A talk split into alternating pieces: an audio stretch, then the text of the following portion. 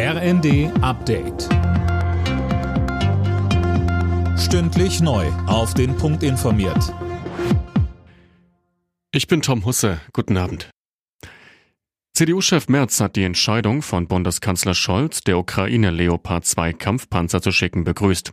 Er kritisierte aber, dass Scholz bei der Frage so lange auf der Bremse stand und auch die Kommunikation in der Sache sei schlecht gewesen.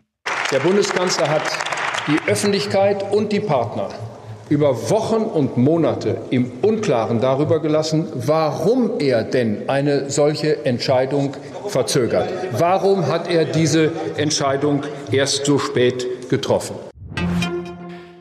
Die Bundesregierung rechnet in diesem Jahr nicht mehr mit einer Rezession. Im Kabinett hat Wirtschaftsminister Habeck den Jahreswirtschaftsbericht vorgestellt. Darin ist von einem Plus beim Bruttoinlandsprodukt von 0,2 Prozent die Rede. Bisher war man von einem Minus von 0,4 Prozent ausgegangen.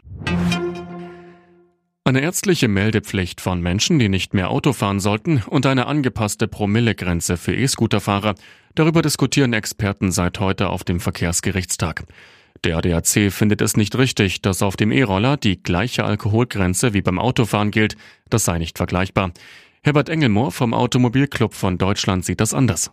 Ab 1,1 Promille gilt man als absolut fahruntüchtig. Dann ist es eigentlich auch egal, welcher Motor quasi hier dieses Gefährt antreibt und sei es noch so ein kleiner beim E-Roller. Und da ist es durchaus sinnvoll, hier die Grenzen an der gleichen Schwelle anzusetzen wie beim Auto.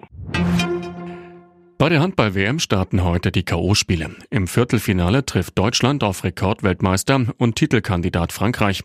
Trotz der bisher überzeugenden Auftritte des DHB-Teams geht Frankreich als Favorit ins Spiel. Anwurf ist um 20.30 Uhr. Alle Nachrichten auf rnd.de